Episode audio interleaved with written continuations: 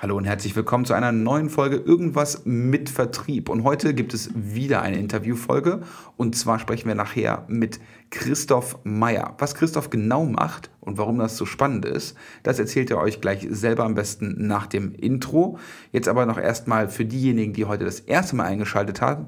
Hallo und herzlich willkommen. Mein Name ist Live. Ich bin ein Moderator und mit diesem Podcast haben wir uns zum Ziel gesetzt, den Vertrieb im deutschsprachigen Raum ein kleines bisschen besser zu machen und vielleicht auch ein kleines bisschen bekannter und beliebter. Und logischerweise wollen wir unsere Vertriebskollegen da draußen mit unseren Inhalten auch ein klein wenig unterhalten.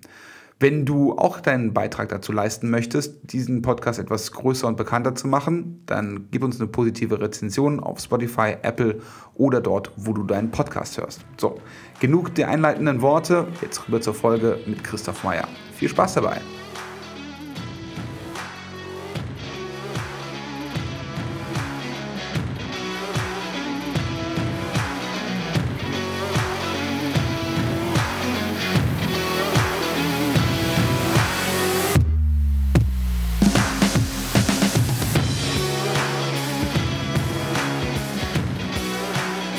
So, und ich freue mich riesig über den heutigen Interviewgast und sage ähm, liebe Grüße ungefähr 40 Kilometer in Richtung Norden.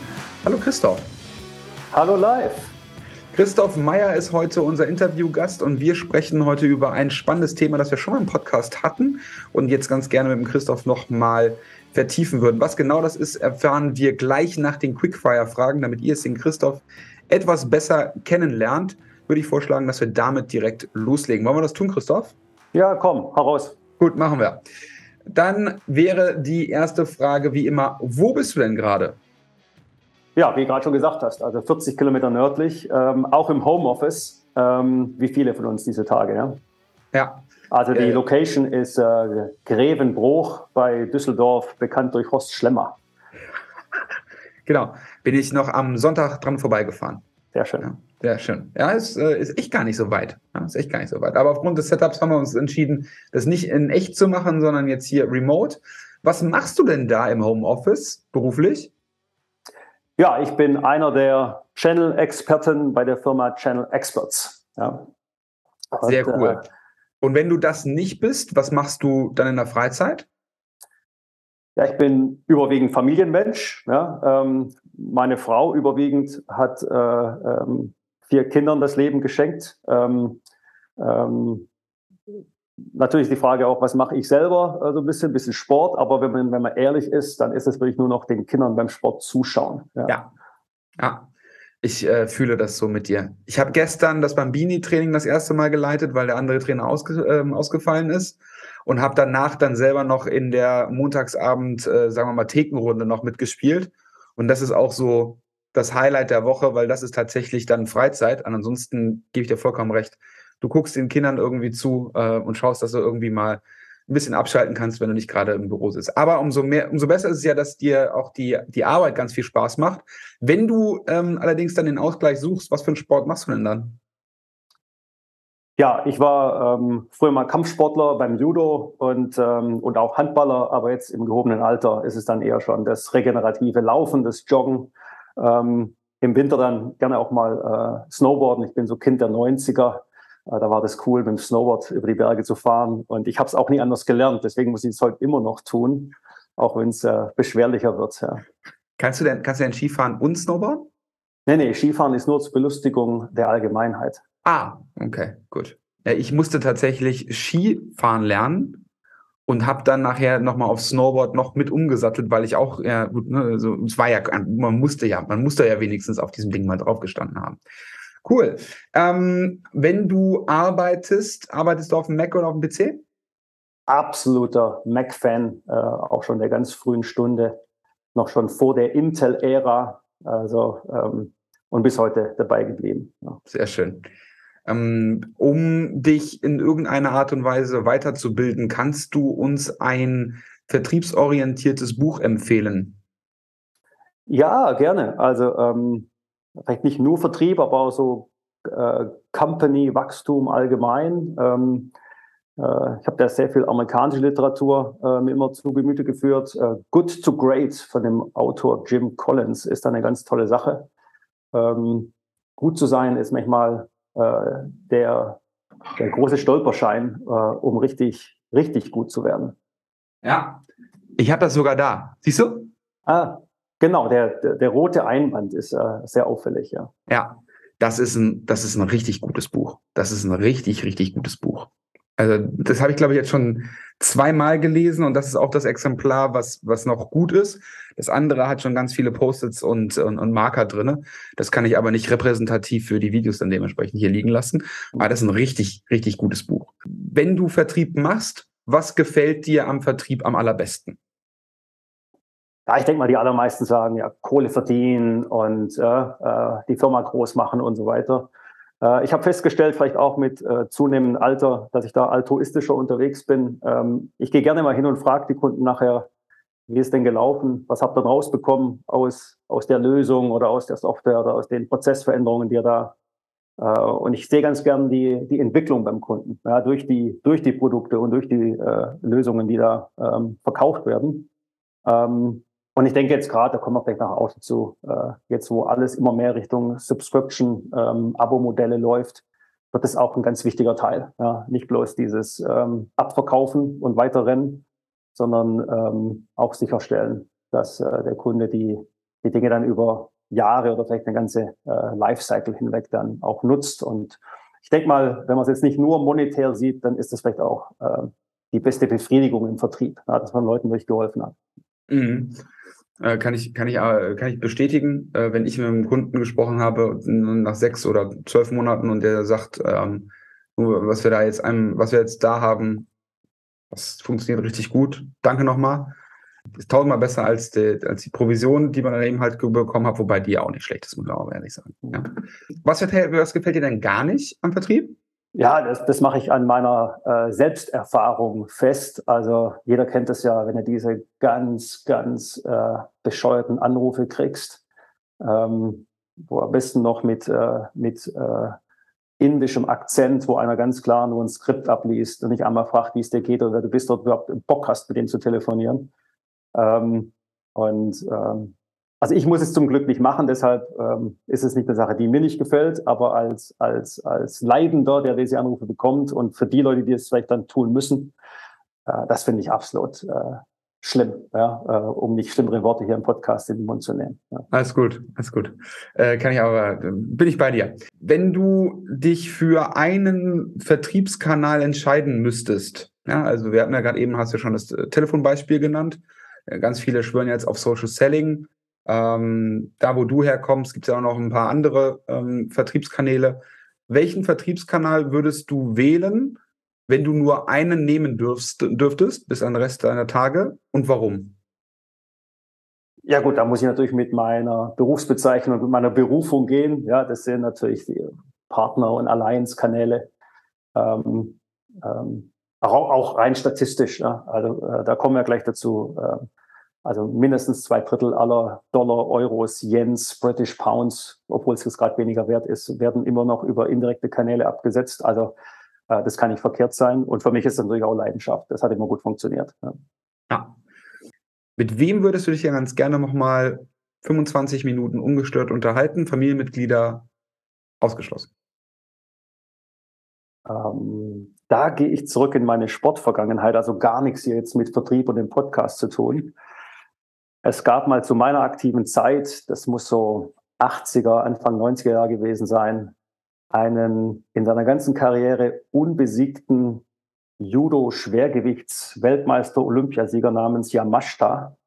Und ich habe den sogar schon mal äh, getroffen. Äh, der war mal hier in Deutschland in so einem Olympiatrainingszentrum.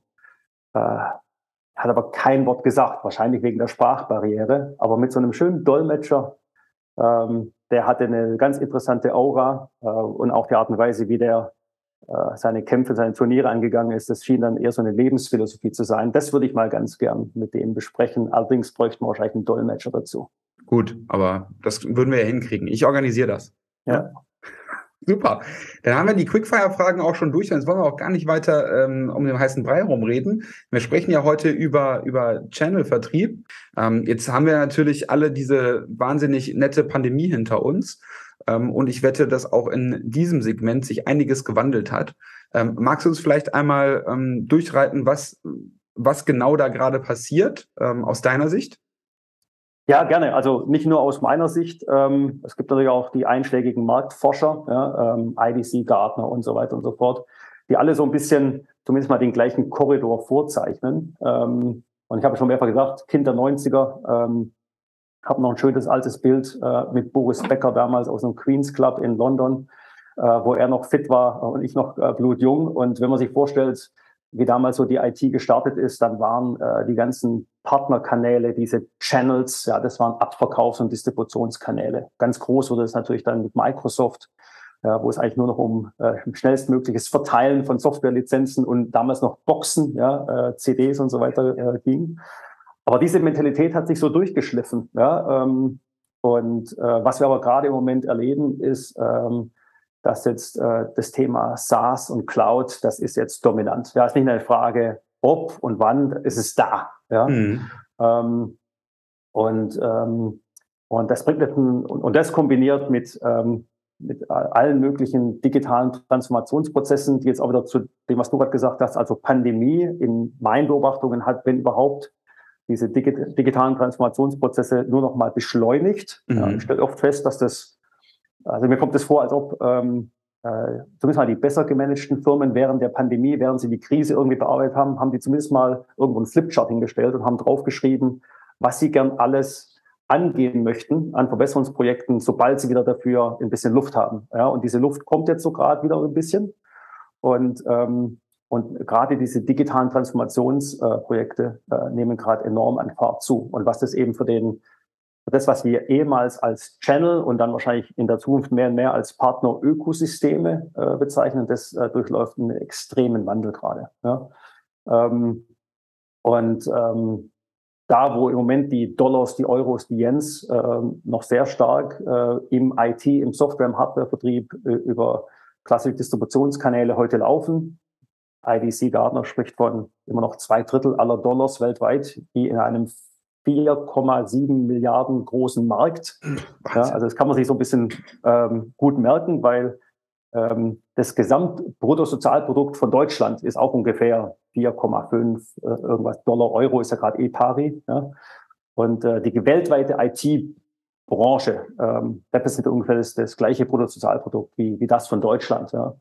Und davon zwei Drittel ist ja schon mal was. Ja. Also da ähm, sind schon äh, sehr viele ähm, Partner, Solution Provider, Value-Added Reseller, Distributoren, Systemintegratoren, Consultants, also alles, was da so kreucht und fleucht in diesen Ökosystemen, die ernähren sich aus diesen, aus diesen Umsätzen. Ja? Gerade wenn es um den Bereich äh, Reselling geht. Und mhm. die Vorhersage ist, dass das sehr stark sich abdampfen wird. Ja, warum können wir gleich nochmal vielleicht auch besprechen. Aber das wird von heute zwei Drittel auf eventuell sogar ein Drittel oder weniger runtergehen in den nächsten äh, fünf bis zehn Jahren. Und die Frage ist dann, was passiert mit diesen ganzen Partnerorganisation mit diesen ganzen ähm, Solution-Providern und Consultants, die sich halt tummeln. Ähm, das Gute ist, die bleiben genauso wichtig, aber die Rolle ändert sich sehr stark. Also es geht nicht mehr so sehr oder nicht mehr so dominant wie heute um äh, die Transaktion, ja, mhm. durch die Bestellung reinholen und dann an den Hersteller weitergeben und da äh, mit Margen und Discounts und, und mit Provisionen und Kickbacks äh, äh, zu arbeiten. Ähm, ähm, vielleicht mit Kickbacks schon noch, aber halt in einem, in einem anderen Rollenverständnis. Ja. Und das ist so das große Thema, das ähm, einige im Markt schon sehr stark bewegt, weil sie schon be betroffen sind. Ähm, äh, aber viele, viele weitere Hersteller, die jetzt vielleicht auch gerade erst so Richtung Subscription richtig Fahrt aufnehmen, die werden da jetzt noch richtig reinlaufen äh, und sich dann Gedanken machen müssen, was hat das denn für Auswirkungen für meine Partnerkanäle? Wie manage ich die heute und wie muss ich die in Zukunft managen? Und Brauche ich dazu andere Systeme, digitale Systeme? Kann ich sehr viele Routineprozesse, äh, weil vielleicht auch die Margen knapper werden, muss ich die automatisieren? Und dann kommt natürlich das ganze Thema digitale Transformation auch in dieses ganze Ökosystemmanagement sehr viel stärker mit rein. Ich will ganz gerne einmal ähm, zwischendrin äh, was reinfragen. Ähm, warum ändert sich denn alles auf dieses Subscription-Modell? Hast du dafür, also ich kann mir, kann mir was zusammenreimen, du bist da näher dran. Mhm. Ähm, woher rührt das, dass ähm, Subscription immer noch so oder jetzt so dolle im Kommen ist. Es gibt ja ab und zu noch irgendwie mal so ein Lifetime-Deal oder dass du irgendwie mal was, äh, so ein, so ein One-Time irgendwie wie hast, wo du das dann eben halt kaufen kannst. Aber ansonsten jede Software, die ich irgendwie sehe, bietet eben halt dieses Subscription-Modell an. Ja. Früher hast du ja gesagt, ne, hast du die Lizenz quasi ja gekauft. Das war meistens dann eine Jahreslizenz und hast du dann im Zweifel sogar am 31.12. noch schnell nach München fahren müssen, je nachdem, wo dein Kunde gerade saß. Ähm, egal, wo du warst. Du bist dann eben dann noch schnell runtergebrettert, damit du das alles noch in die Bücher reingekriegt hast. Aber wo, wo, wo kommt dieser Wandel her? Also wer drückt da auf den Knopf, um, um diesen Wandel auch dann eben halt fortzu, fortzuführen? Ja. Ähm, ganz, ganz oft ähm, ist dieser Wandel zur Subscription ähm, nicht isoliert. Also es ist nicht so, dass ich absolut die gleiche Softwarelösung oder das gleiche Softwareprodukt ja, ähm, äh, oder auch Hardware immer mehr. Ne? Im Fernsehen läuft gerade HP Inc. Werbung, ja? also auch Subscription-Modelle für Verbrauchsartikel. Aber ganz häufig ähm, geht es einher, dass auch die Softwarelösung aus ehemals On-Premise oder in einem Private Data Center, Private Cloud-Umgebung äh, jetzt in, in eine klassische SaaS-Lösung äh, kommt. Ja? Ähm, und äh, da haben wir jetzt auch so die neue Generation an CIOs und auch die neue Generation an Endanwendern. Ja? Äh, also ich noch angefangen habe damals, das war Teil mein, meiner ersten Schritte in der Branche, da war ich IT-Trainer. Ja, und dann habe ich Sekretärinnen, die ähm, vorher mit der Schreibmaschine geschrieben haben, zum ersten Mal Word und PowerPoint und Excel beigebracht und die haben das auf einem 9 oder 24 Nadeldrucker ausgedruckt. Ja. Das waren alles lokale Installationen. Ähm, und heute hole ich mir Office aus der Cloud. Ja. ja da fahre ich gar nicht mehr zum Mediamarkt oder zu Saturn. Ja, kann ich, aber muss ich nicht. Ich gebe direkt bei Microsoft meine Kreditkarte ein. 99 Euro Family Pack und dann habe ich das weltbeste äh, Productivity Tool. Ja, ähm, und es kommt aus der Cloud heraus. Natürlich gibt es immer noch die, die, Clients, wo ich dann offline meine E-Mails synchronisieren kann, aber mhm. das läuft alles in der Cloud. Ja. Ähm, und ich mache mir über so Dinge wie, wie wird das installiert, wie wird auch der Rechner da hinten, dieser Server, wie wird der sicherheitsgeschützt, wie laufen die Backups und all das, was jahrzehntelang große IT-Abteilungen Tag und Nacht äh, in Betrieb gehalten hat.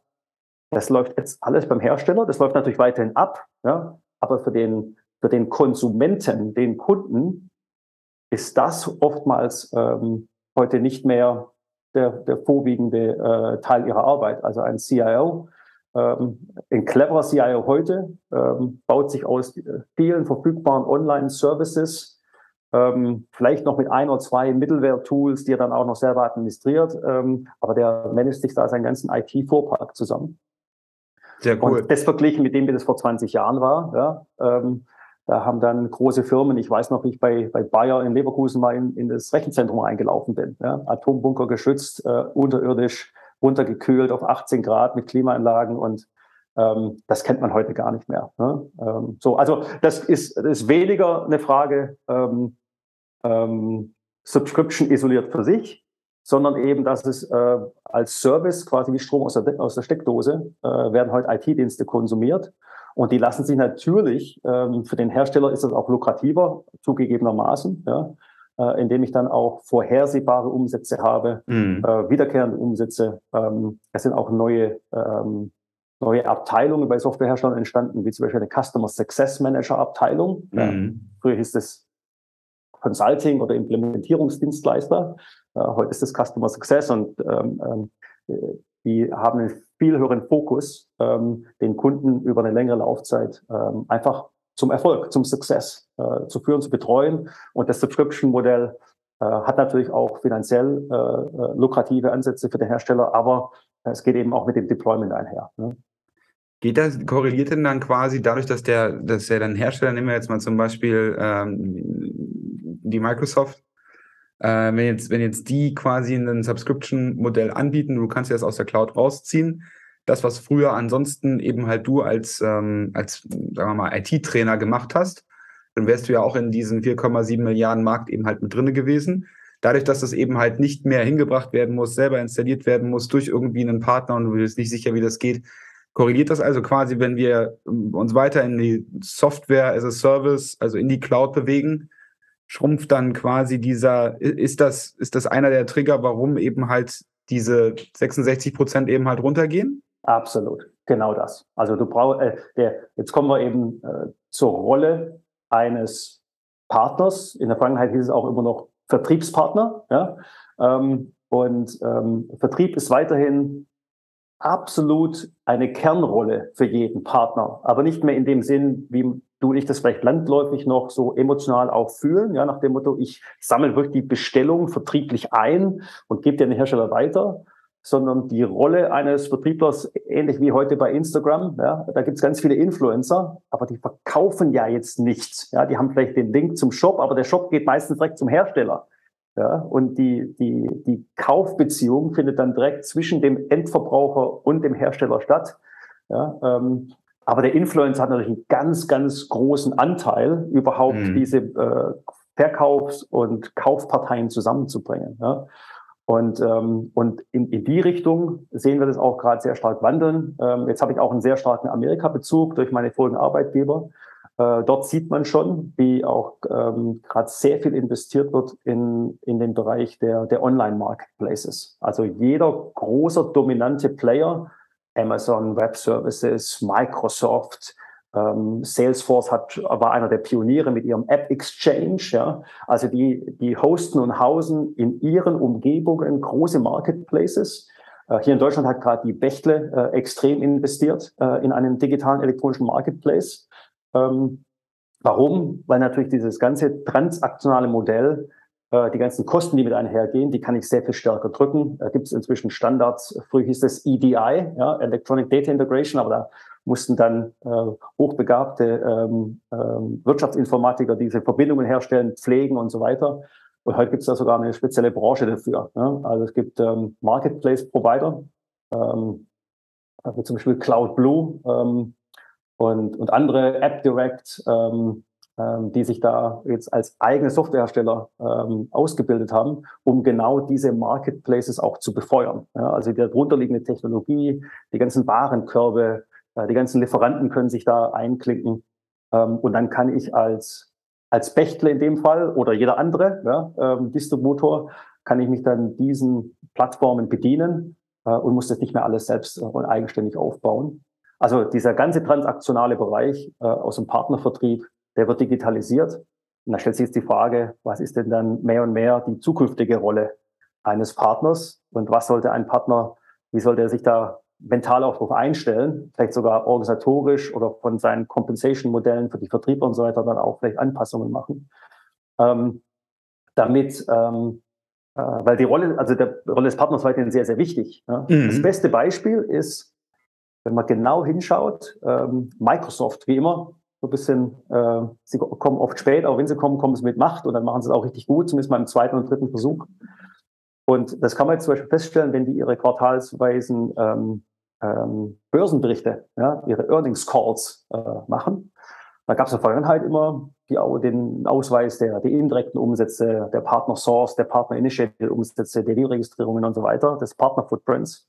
Und wenn man genau aufpasst, dann ist da eine kleine, aber sehr ähm, äh, prägnante Änderung drin, in, in, einfach in dem, in, in, in dem Sprachgebrauch, den die jetzt wählen, um den Partnermehrwert auszuweisen. Die sprechen jetzt von Partner Influenced oder Partner Managed oder Partner Touched. Und die Ambition von Microsoft klar so auch beschrieben ist, sie wollen das weiterhin weit über 90 Prozent halten. Also so wie Microsoft immer schon sehr stark mhm. mit Partnern gearbeitet hat im Vertrieb, aber ohne jetzt die Transaktion genau zu messen, aber den Einfluss der Partner aufs Ökosystem, auf den Kunden, wird weiterhin sehr, sehr stark und sehr granular gemessen.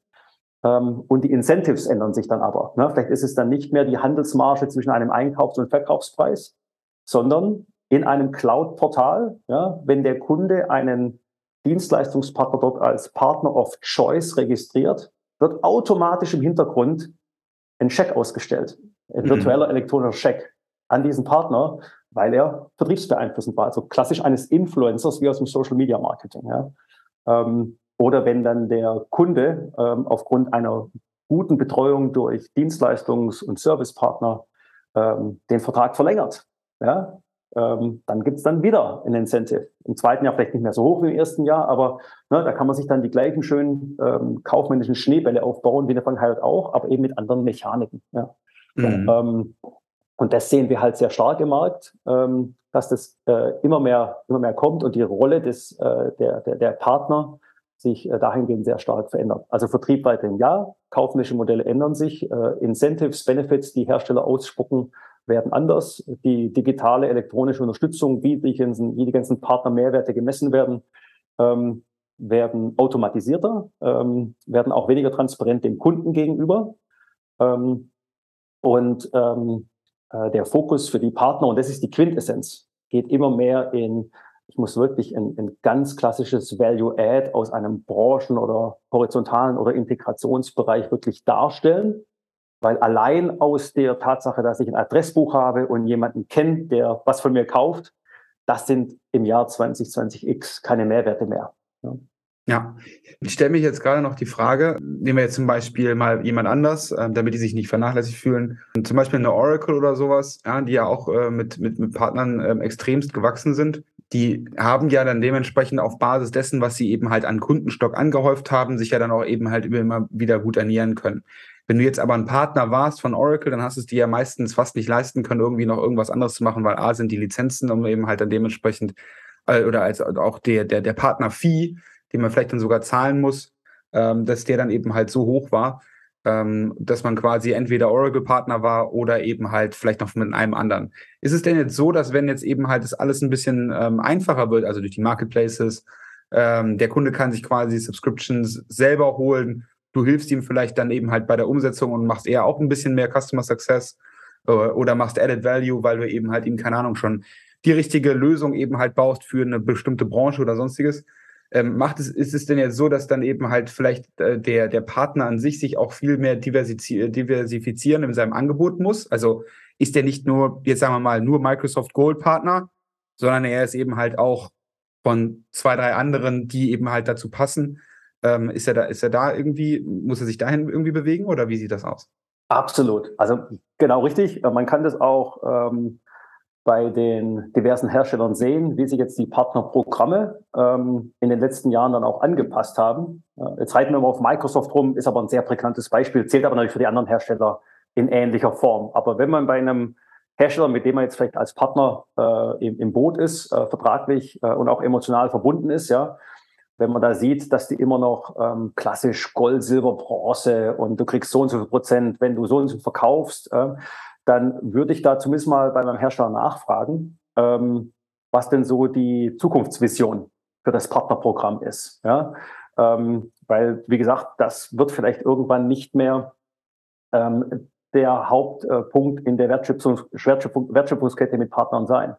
Äh, wenn wir jetzt auf, auf, Microsoft schauen und andere, die da schon weiter sind, äh, es gibt kein Gold, Silber, Bronze bei Microsoft mehr. Ja? Da gibt es den Solution Provider für ähm, äh, Business Solutions. Ja, da gibt es den Cloud Specialist ähm, und all diese Ausdifferenzierungen entweder immer im Branchenbereich, ja, also ich kann ein Pharma Specialist sein oder äh, Banking, Financial Services und so weiter und so fort. Ja, gibt's äh, je, je, je größer Hersteller, je ausgereifter die Partnerprogramme, desto mehr Möglichkeiten. Ja.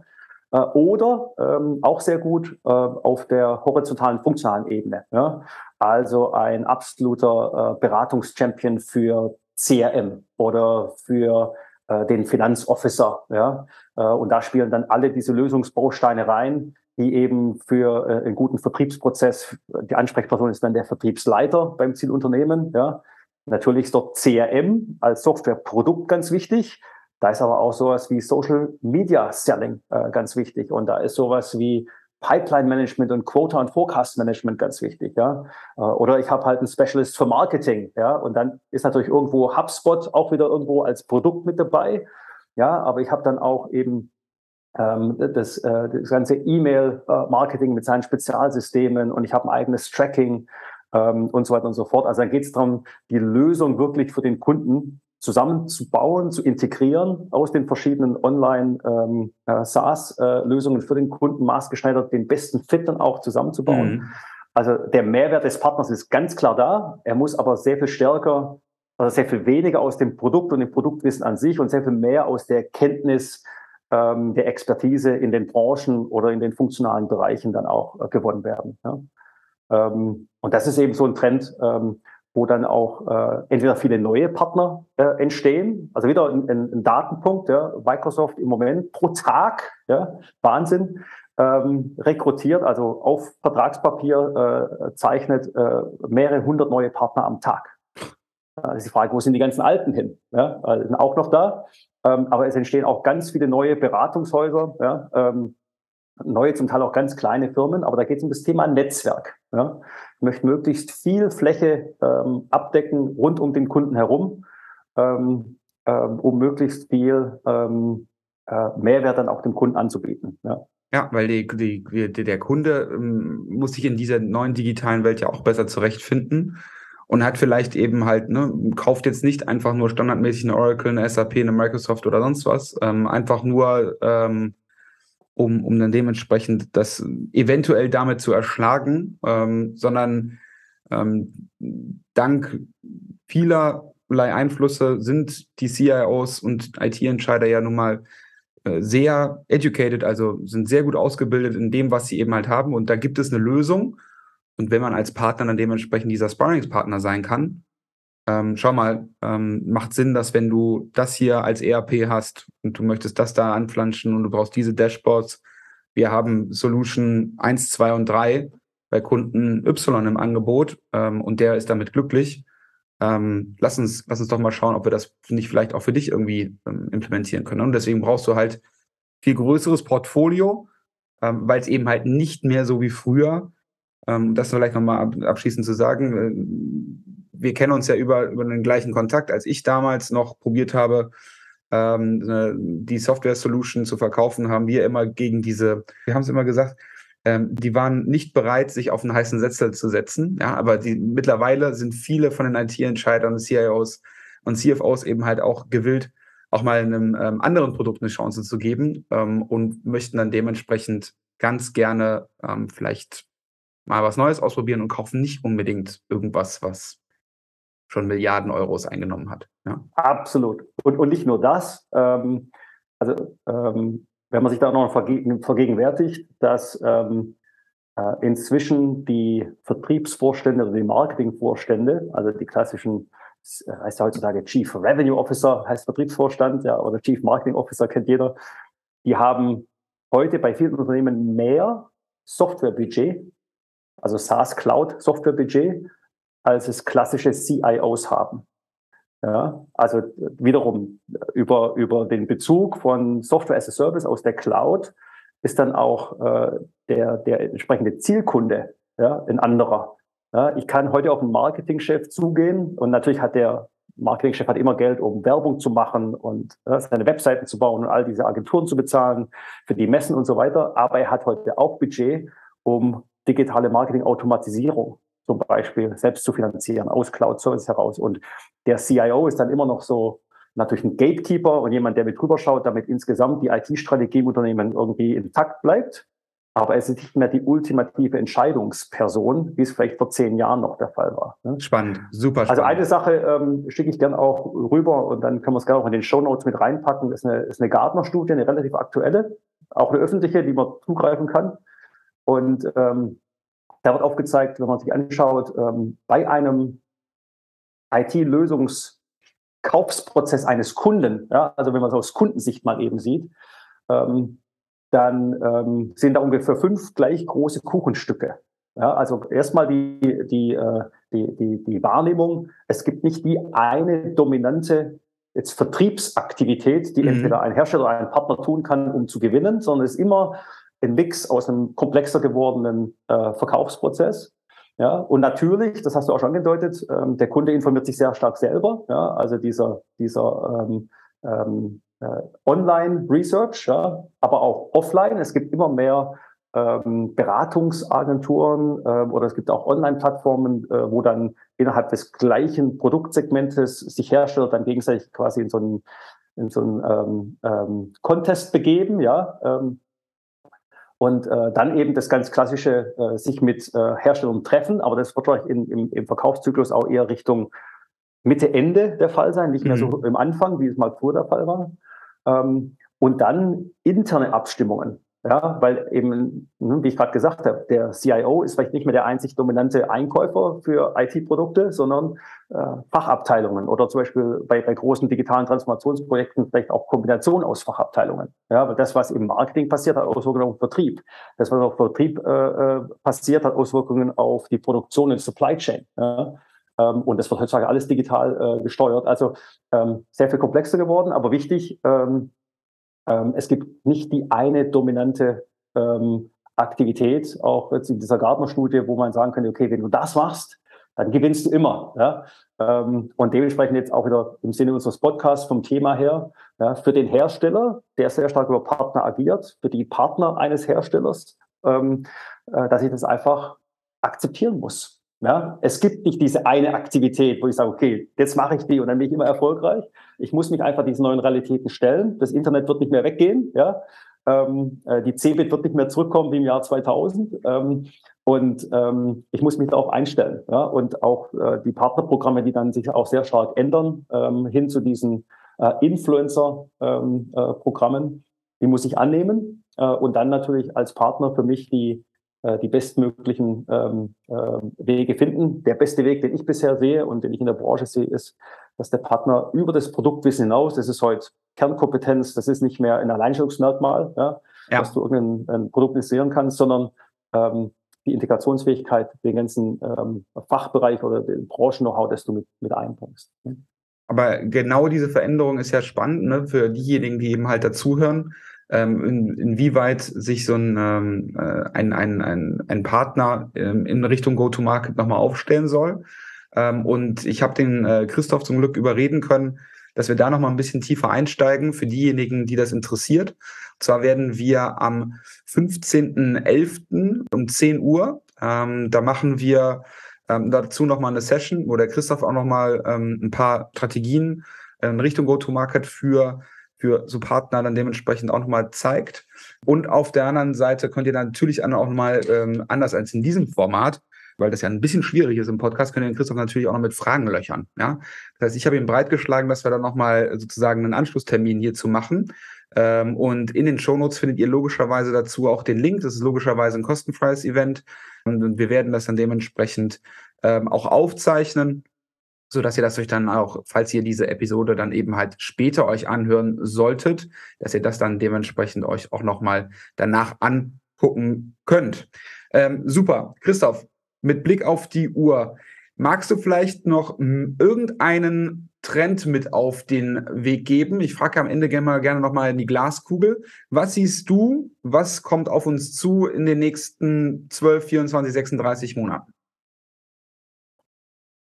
Oh, das ist natürlich jetzt eine ganz komplexe Frage, weil natürlich äh, äh, in, in, unserer Branche passiert allgemein schon immer sehr viel. Ja?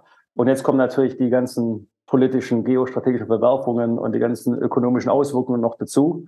Ähm, also die, äh, die, die Hauptauswirkung, die ich für alle Beteiligten sehe, ist, dass ich, äh, wenn, wenn diese ganzen Krisen, die so um uns herum gerade wabern, wenn die irgendwas Gutes haben, ist das äh, wieder entsprechend ähm, des Buchtippes von ganz vom Anfang, ja, äh, also in diesem Buch Good to Great, da geht es um das Eagle-Prinzip, ja, und mhm. dass ich mich in, in, in Situationen, wie wir es jetzt gerade wahrscheinlich alle gerade erleben, ja, ähm, beruflich, privat ähm, und emotional, dass ich, äh, dass ich ganz genau weiß, was ist mein Kern, ja, was ist meine Value Proposition, äh, mich dann nicht zu sehr verheddere in vielen Randgeschichten und Kleinigkeiten, die ich vielleicht auch noch mal antesten könnte, tun könnte. Und äh, Firmen oder auch Personen, ähm, die das sehr gut hinkriegen, die sich fokussieren können und aber auch sehr klar ihren Mehrwert, äh, ihr, ihr, also ihren Mehrwert für die Wertschöpfungskette eines Kunden artikulieren können, die werden bestimmt ähm, gestärkt aus, aus diesen ganzen Verwerfungen, die wir gerade um uns herum äh, feststellen, ähm, hervorgehen. Ähm, ist natürlich nie schön, wenn es irgendwo eine große Bereinigung im Markt gibt. Ähm, aber ich sehe sowas leider äh, auf uns zukommen. Ja? Ähm, mhm. äh, Gerade durch, äh, das sehr, sehr makroökonomisch, aber durch, die, äh, durch das viele, viele ähm, ähm, ähm günstige Geld, ja. was in den letzten Jahren rausgepumpt wurde. Äh, die Anzahl von Private Equity Companies, die alle auch in dem Softwaremarkt irgendwo investieren. Ähm, ich würde nicht sagen, es ist überhitzt, aber es wird auf jeden Fall zu einer gewissen Konsolidierung führen und wie immer, das Gute wird sich durchsetzen. Ja? So dass man dann vielleicht in ein oder zwei oder drei Jahren, ähm, wenn man sich dann ähm, nochmal umschaut, äh, dann werden sich in den Märkten, die einen vielleicht gerade interessieren, dann vielleicht genau die Top drei oder fünf Produkte, Lösungen, Mehrwerte durchgesetzt haben. Und wenn ich äh, jetzt vielleicht vor einem Jahr ja, zeitlich gesehen auf viele dieser Marktforschungsberichte geschaut habe, da waren in einigen Marktsegmenten 30, 40, 50 äh, Hersteller gelistet, Bubbles, Ideen und so weiter, was als Kunde manchmal auch nicht so einfach ist. Also ja. das, wenn überhaupt, dann hat das was Gutes. Okay. Vielen lieben Dank. Ähm, Christoph, wo kann man dich am allerbesten erreichen? Ich bin ähm, auf LinkedIn präsent ähm, und auch ähm, ähm, immer mal wieder regelmäßig, unregelmäßig äh, sehr aktiv. Also wer mir dort eine Nachricht lässt, kriegt in der Regel auch ähm, äh, sehr gut eine Rückmeldung. Da kann man sich auch mal ganz kurz dann anschauen, ähm, ähm, warum ich mir zutraue, die ganzen Sachen gesagt zu haben, die ich mir letzten, letzten Dreiviertelstunde hier äh, rausgequetscht habe, wo ich also schon mal tätig war und so weiter. Und da kann man sehr gut mit mir in Kontakt treten. Und ich freue mich immer über allerlei Messages, auch die privaten, ja, wenn auch jemand Fragen zum Sport oder zur Familie hat und so weiter. Sehr schön. Christoph, es hat mir riesen Spaß gemacht ähm, und vielen Dank, dass du jetzt schon so tief eingestiegen bist in die Materie. Ähm, ich glaube, das wird ähm, am 15.11. nochmal für alle der Reminder, 15.11., 10 Uhr, ähm, da wird das, glaube ich, nochmal richtig, richtig gut. Ich äh, bedanke mich recht herzlich für das Gespräch, schicke liebe Grüße, wie gesagt, die 30 Kilometer da hoch und ähm, bedanke mich, wie gesagt, ganz, ganz, ganz herzlich bei dir.